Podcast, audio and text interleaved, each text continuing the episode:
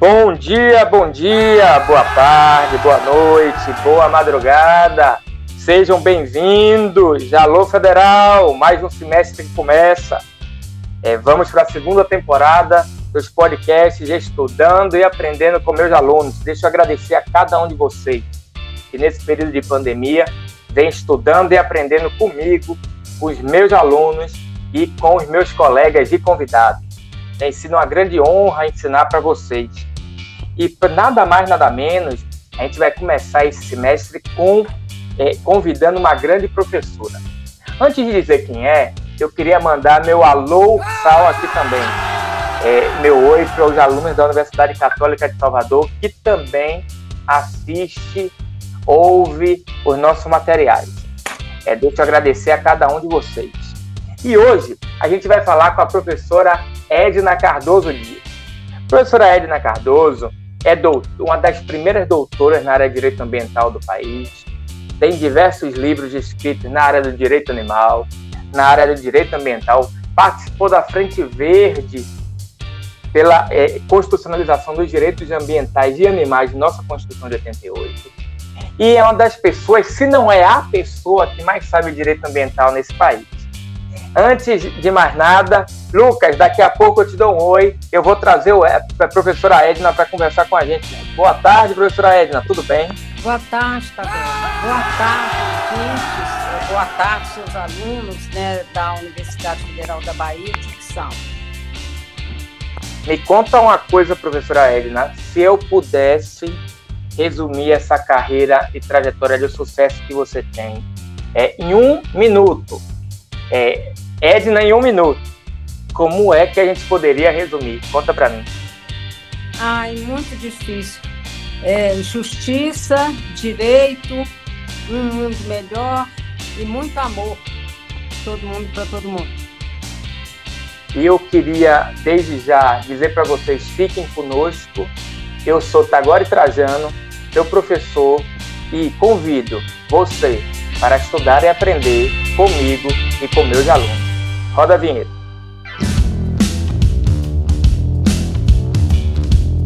Estudando e aprendendo com os meus alunos.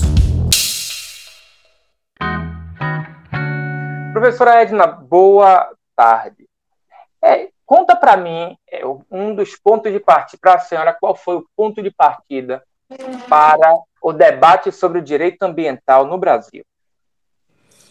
É, o direito ambiental no, no, no, no, Brasil, o primeiro ponto que se iniciou foi com a política é, nacional do meio ambiente. Antes existiam várias outras leis esparsas, mas não existia, não se podia dizer que existia direito ambiental ou política, porque também nem havia um órgão ambiental. E eu entrei no direito ambiental porque eu trabalhava na Secretaria de Ciência, Tecnologia e Meio Ambiente, já defendi os animais e fui me aperfeiçoando e aprimorando a área de atuação e conhecimento.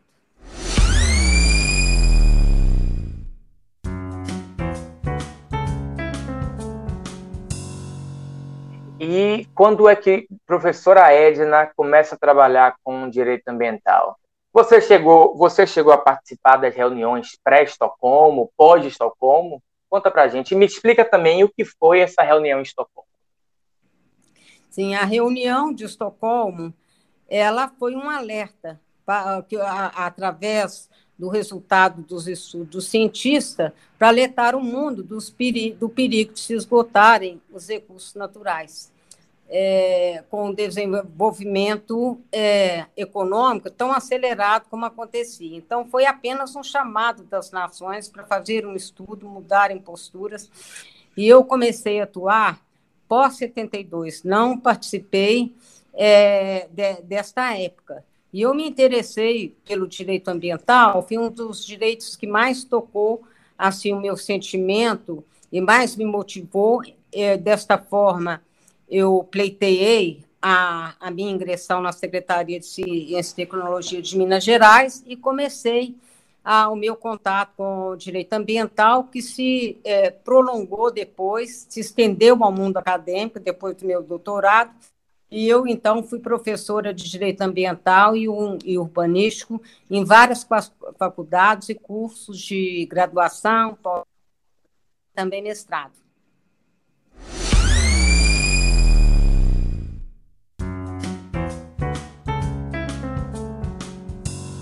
Me conta, então, como foi esse processo de legalização do direito ambiental. Qual a primeira legislação que você considera que influenciou o direito ambiental brasileiro? A, a, a, que iniciou a política nacional do meio ambiente, que antes de uma política e um órgão ambiental, que o Brasil, tendo ido à Conferência de Estocolmo, logo após ele não fez um papel muito bonito, porque falou que aqui no Brasil a gente esgotaria todos os recursos que fossem precisos para desenvolver, é, nós não ficamos muito bem, então foi criada na secretaria, na, no Ministério do Interior, uma secretaria de meio ambiente, ainda não tinha o status de ministério.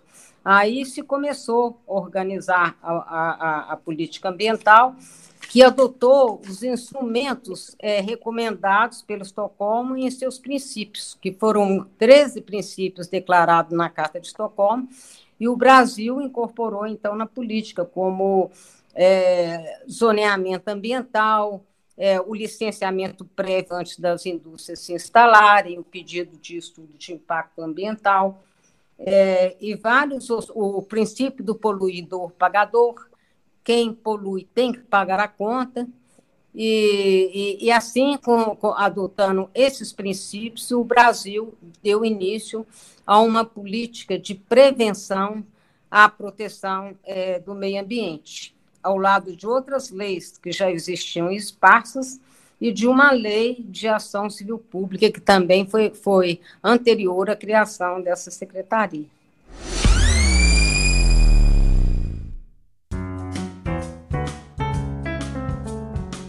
E me tira uma dúvida, professora Edna. É, você acha que essa legislação pré-Constituição de 88 influenciou a nossa Constituição como? A legislação que já existia, sim, ela, ela influenciou, porque a gente já tinha é, um código de águas, mas era adotado só para o, de, o desenvolvimento, a indústria, a gente tinha uma lei de florestas, um código florestal é, de 67, um código de fauna, mas o que influenciou mesmo é, para a Constituição de 88 e que a defesa do meio ambiente foi um, um, clamor do século passado, acho que o clamor mais forte é, do século passado.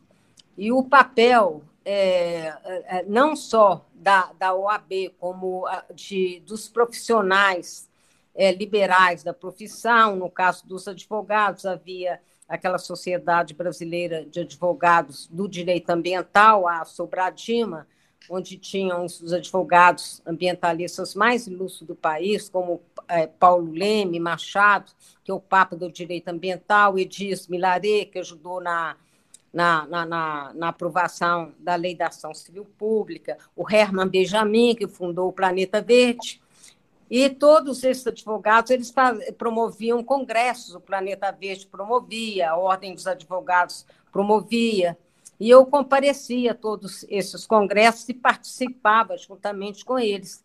É, paralelamente, também, o terceiro setor fazia muitas das entidades ambientalistas autônomas que eu ia, porque eu também participava das ONGs, então foi uma pressão é, conjunta que resultou né, né, nesse congrado e, e, e, e, o poder público também promovia muitos congressos, muitos seminários.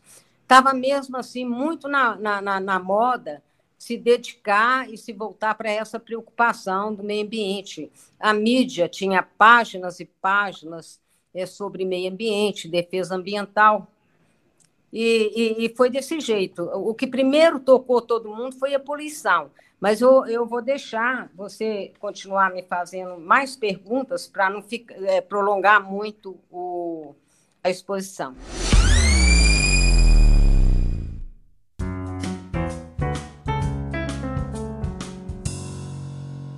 Você me disse que essa legislação pré-Constituição de 88 foi muito importante e falou do nome de alguns é, autores na área de direito ambiental. Explica para a gente, então, é, como é que foi pensada a Constituição de 88 e quem foi que foi importante nesse papel? Não, uma das pessoas, a, não, a mais importante talvez, foi o deputado Fábio Feld, que ele era oriundo da OAB São Paulo, advogado em São Paulo. Em São Paulo o movimento era muito forte, e, e, ele, então, conseguiu ser eleito deputado federal, e ele, como ele também tinha uma ONG, a OICOS, é, ele tanto era, é, era tinha seus eleitores no terceiro setor, como ele tinha no meio dos advogados, e ele se demonstrou assim, um grande líder e continu, com, com, conseguiu é, congregar e reunir todo mundo. E, e ele ia em todas as outras reuniões, fosse do governo, fosse a, a, a, reunião das entidades ambientalistas autônomas, estava sempre presente, houve esse diálogo,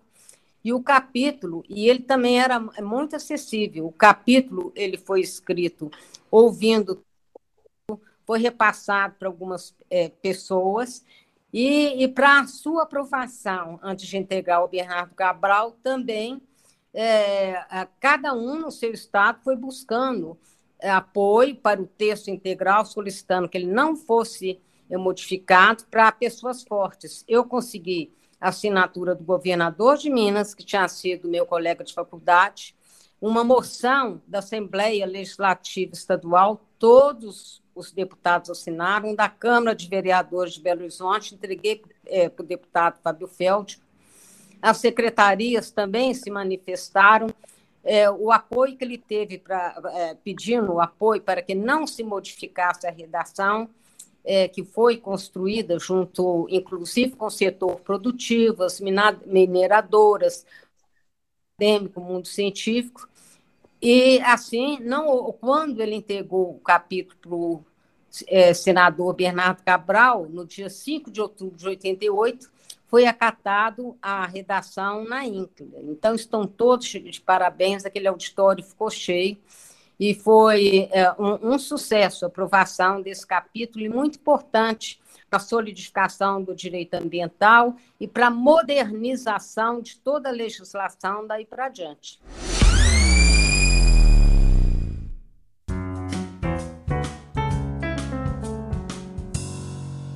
Então, pronto, já que você está falando da modernização da é, legislação ambiental pós-Constituição de 88, fala um pouquinho para mim sobre a Lei de Crimes Ambientais, que veio 10 anos depois da Constituição de 88, e por que demorou tanto tempo?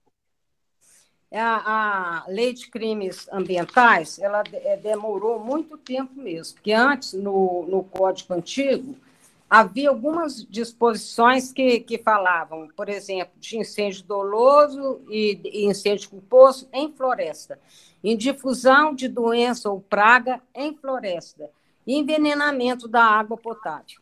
Então, eram só esses crimes que contavam. E houve uma tentativa, né, de na época de que o Código é, ó, o Código Penal foi modificado, de se introduzir os crimes ambientais mas só a parte geral foi modificada.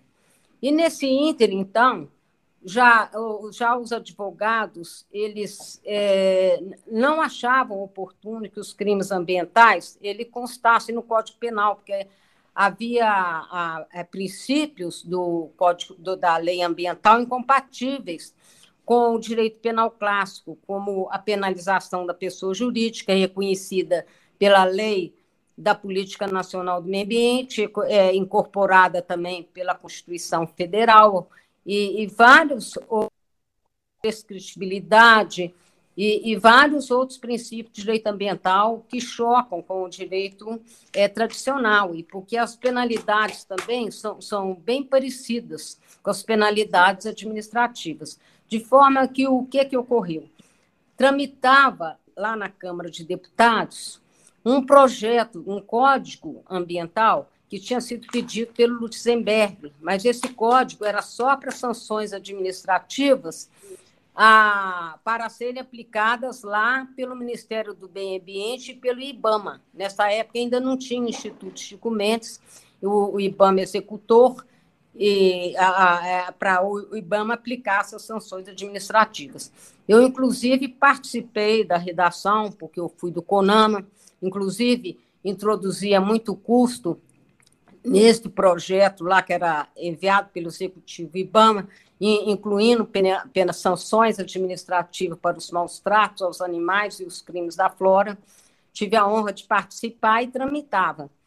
E nesse íntere, a, a luta pela criminalização ambiental está, ainda estava é, na procura de uma solução dentro do Código Penal, uma lei penal. Foi quando o Ministério da Justiça formou uma comissão conjunta de vários advogados, a maioria de São Paulo, sob a, a, a presidência do doutor Gilberto de Freitas, relatoria do ministro Herman Benjamin, uma comissão para redigir uma lei de crimes ambientais e propõe substitutivo esse projeto que já, já tinha sido aprovado na Câmara e estava no Senado.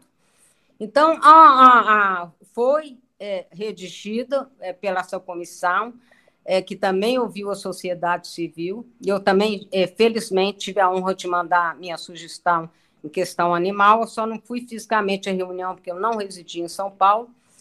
E a, essa proposta dessa comissão, presidida pelo doutor Gilberto Freitas, foi levada para o Senado e, e, foi criado um substitutivo.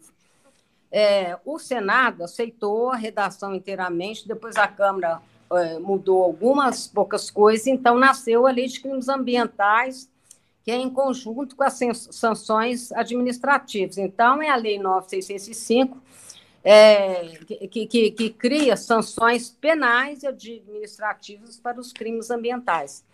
Então, outras leis esparsas podem estabelecer outras sanções administrativas, mas aquela da lei federal são aquelas que estão lá tipificadas como crime, que também são sanções é, administrativas. E essa lei foi muito importante, porque depois disso, com a, com a pressão e a força também é, de uma responsabilidade é, tríplice, a, os crimes ambientais, em vez de serem punidos só na área administrativa, onde, onde termos de compromisso iam sendo prolongados, prolongados e nada se resolvia, Vem, então, a lei penal, porque a, a, a partir daí se pôde entrar com uma ação penal, e, e, permaneceu também a, a, reparação do dano na área de, administrativa, previsto lá na Lei da Ação Civil Pública, que é uma ação de, de 85.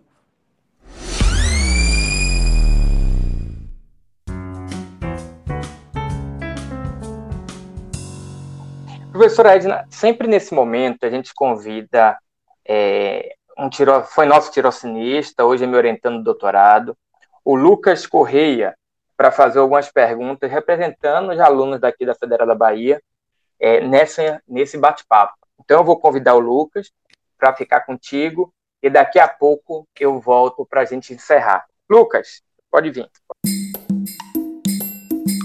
Dúvidas? Boa tarde, professor Agora. É uma grande satisfação estar aqui de volta nesse retorno das férias. Bom dia, boa tarde, boa noite aos nossos ouvintes. Boa tarde, professora Edna também.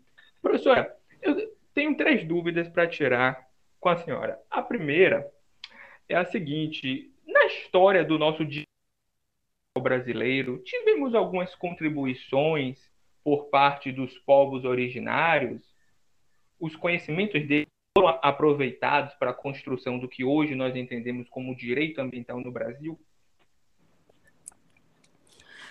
Os povos originários, nós temos a população nacional, a população indígena e a tradicional. A população tradicional acabou contribuindo muito para a lei da formação da lei do SNUC, que é o Sistema Nacional de Unidade de Conservação principalmente com a morte de Chico Mendes, que é um extrator de borracha, e que comoveu o mundo inteiro. Então, depois disso, muitas reservas extrativistas foram é, é, é, formadas e, com isso, contribuiu. E a, e a população tradicional também, com a sua demanda, é, a reserva extrativista, muitos tipos de unidade de conservação foram criadas sob a demanda desses povos. Já os indígenas, povos indígenas, eles participaram muito também desde o momento da Constituinte, porque todos os encontros prévios eles eram convidados, eles eram muito festejados, principalmente na reunião de entidades ambientalistas autônomas, e com isso eles conseguiram é, a, mobilizar a, o, o, poder público e o poder legislativo, porque eles tiveram apoio da sociedade civil, para conseguir um capítulo sobre na Constituição sobre os indígenas, em que eles ganharam o direito originário da, da, ao uso da terra e também o usufruto. Professora, é, eu, eu pude notar da fala da senhora acerca das leis, das datas delas, que muitas das discussões legislativas e ambientais em geral ocorreram em uma época em que regimes totalitários estavam perdendo a força e a democracia estava retomando espaço, principalmente aqui na América Latina. A senhora enxerga alguma relação entre essa consciência social e a consciência ambiental, democracia e discussão sobre meio ambiente, ou foi apenas uma coincidência do momento? Eu acho que foi uma coincidência do momento histórico. É, que, que a sociedade civil começou a participar, porque se criaram muitas organizações não governamentais em outros países, o Brasil seguiu o exemplo, então, houve muita passeata, as pessoas iam para a rua, mas geralmente os cartazes eram é, contra a poluição, ainda não era uma questão assim é, é, tão profunda, mas as pessoas iam para a rua e os jornais é, deram muito espaço, e eu nunca vi né, nenhuma repressão assim policial para esse tipo de passeata que havia, e muito menos é, proibição para as reuniões. Eu sei que, às vezes, quando eu fazia alguma, manifestação, eu comunicava à Secretaria lá de Segurança Pública, mas era só para comunicar. Eu nunca vi nem proibição, nem, nem repressão nesse sentido, não. Mas a influência, sem dúvida nenhuma, quando a, de, a demanda pela democracia, pelas eleições diretas, deu muita força ao movimento popular. Então, muitas ONGs foram criadas e as reuniões se multiplicaram. Professora, para concluir, é, com uma diversidade de natureza tão bonita, com iniciativas legislativas tão louváveis, a que a senhora atribui os retrocessos ao direito ambiental que hoje nós estamos passando? Hoje o Brasil aí está, está famoso ao meio ambiente, uma forma muito negativa. A que a senhora atribuiria esse nosso retrocesso histórico? Eu acho que toda legislação tem avanços o avanço recurso. Se nós estudarmos a legislação indígena e muitas outras, então há aquele avanço. É, por outro lado, aquele movimento ambientalista muito forte, ele hoje está um pouco enfraquecido, porque aqueles ambientalistas é, que se diziam ecologistas profundos, muitos deles dedicaram a sua vida inteira é, atrapalhar o seu casamento, sua vida econômica, na defesa do meio ambiente, para se candidatar à cadeira econômica, e eles então foram obrigados a se transformarem em técnicos. Mas desde o princípio sempre houve muita pressão das indústrias, muita pressão do setor agropecuário para que as leis se flexibilizassem. E nós estamos no momento é, realmente que, que, que eles estão com alguma força, mas temos que resistir. Eu acho assim que, que ainda há tempo da gente salvar o meio ambiente. Ok, muito obrigado, professora Edna. Foi maravilhoso aqui aprender com a senhora. Obrigado, professor Tagore. Um abraço.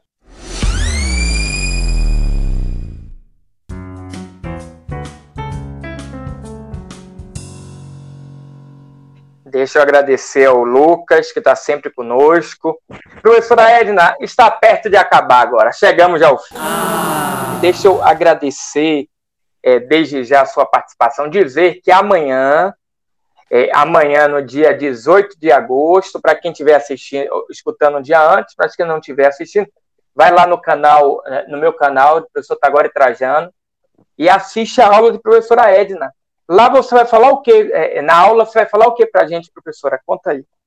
Então, lá eu vou falar sobre evolução é, da, das leis ambientais, é, é, é, claro, falarei da Lei da Política Nacional de Meio Ambiente, da Constituição, e, e, toda evolução a partir daí, né, que foram cri, eh, criadas várias leis, modernizado o Código Florestal, gestão é, de recursos hídricos, as unidades de conservação, toda a evolução dessa legislação até os dias atuais.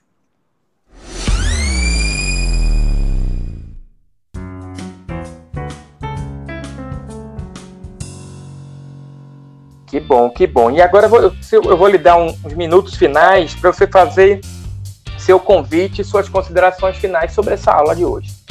Ah, então, eu quero agradecer essa oportunidade é maravilhosa, agradecer ao Lucas as perguntas tão oportunas que ele me fez e convidar todo mundo para a nossa aula de amanhã, às 19 horas, que é uma honra muito grande para mim participar dessa cidade onde nasceu o Brasil, onde na, a, a, tem evoluído o direito animal e ambiental de forma exemplar para todo o Brasil. Eu agradeço a cada um de vocês. Fique conosco, estudando e aprendendo com meus alunos. Episódio 1 da segunda temporada. Um abraço, até mais. Tchau, tchau.